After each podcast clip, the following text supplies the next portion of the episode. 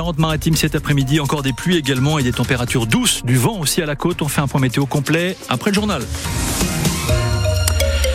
que nous présente Sofia Berada. Et Sofia, on vient de l'apprendre, Robert Badinter est mort à l'âge de 95 ans. C'est sa collaboratrice qui l'annonce euh, en fin de matinée. L'ancien garde des Sceaux de François Mitterrand restera connu comme celui qui a défendu euh, la fin de la peine capitale dans une France de 1981 où les gens y sont encore majoritairement favorables.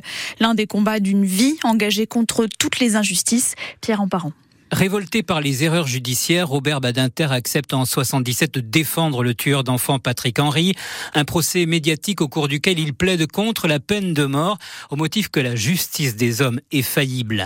Quatre ans plus tard, devenu garde des Sceaux et à contre-courant de l'opinion, il réussit à convaincre l'Assemblée nationale. Il n'y aura plus, pour notre honte commune, des exécutions furtives à l'aube dans les prisons françaises. La justice française ne sera plus justice qui tue. Autre discours et autre promesse de François Mitterrand en finir avec la discrimination sur la majorité sexuelle des homosexuels. Le moment est venu d'en finir avec ces discriminations, comme avec toutes les autres, car elles sont en vérité indignes de la France indigne également l'antisémitisme. C'est l'autre combat de sa vie. Son père juif, arrêté par Barbie, est mort en déportation. Infatigable défenseur de la vie, jusqu'au bout, Robert Badinter milite pour abolir la peine de mort, mais cette fois à l'étranger. Parce que c'est la vie, c'est le combat de la vie, pas d'une vie, de la vie. Robert Badinter, qui a également été président du Conseil constitutionnel et sénateur des Hauts-de-Seine. Près d'Angoulême, à la Couronne, un collège porte son nom et celui de son épouse Elisabeth Badinter. Un nom adopté en 2013 pour que Robert et Elisabeth Badinter servent d'exemple aux élèves de l'établissement. À Tonnet-Charente, près de l'usine Timac, les sols sont pollués avec des métaux lourds. Une étude commandée par la DREAL, la direction régionale de l'environnement, est catégorique. Les concentrations en plomb, en cadmium et en mercure sont supérieures à la normale près de cette usine qui produit des engrais. La santé de 150 familles sont potentiellement affectées. Une réunion publique est organisée ce soir à l'initiative du maire de Tonnet-Charente. C'est à 20h30 au Hall, rue de Verdun.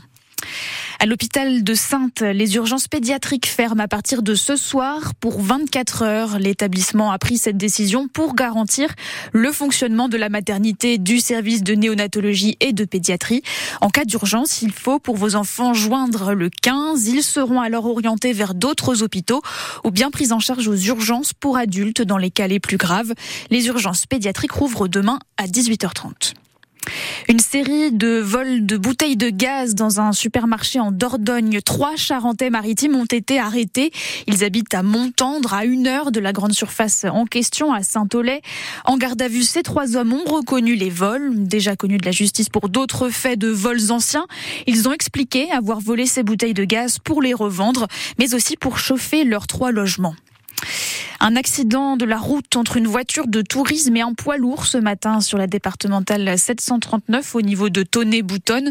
11 pompiers sont intervenus. Une personne a été blessée légèrement. Elle a été conduite à l'hôpital de Sainte. La Rochelle, ville des amoureuses et des amoureux. Ce n'est pas nous qui le disons, c'est le site internet Holidu, un comparateur de location de vacances. Tous les ans, il mène l'enquête auprès des internautes et il s'appuie sur le nombre de recherches Google en lien avec le romantisme, par exemple avec les mots-clés euh, restaurant, fleuriste, Saint-Valentin ou encore chocolatier. La Rochelle était quatrième en 2022. En 2023, elle détrône Bordeaux. Alors, est-elle vraiment la ville la plus romantique de France? Eh Bien, la plupart des personnes rencontrées sur place lui attribuent bien volontiers cette place de numéro 1, Emma Jacob. Main dans la main sur le port, Christophe et Ninette valident cette première place. Pour eux ici, le romantisme est favorisé par l'absence de voiture. Vous avez vu, on arrive, comme euh, vous disiez, main dans la main, et c'est vrai qu'on peut se permettre de traverser la ville sans frémir de trop quand même. Donc ça permet des balades en amoureux Absolument. Et euh, perso, je ne changerai pas pour tout l'ordre du monde. Les amoureux sont paxés depuis 15 ans.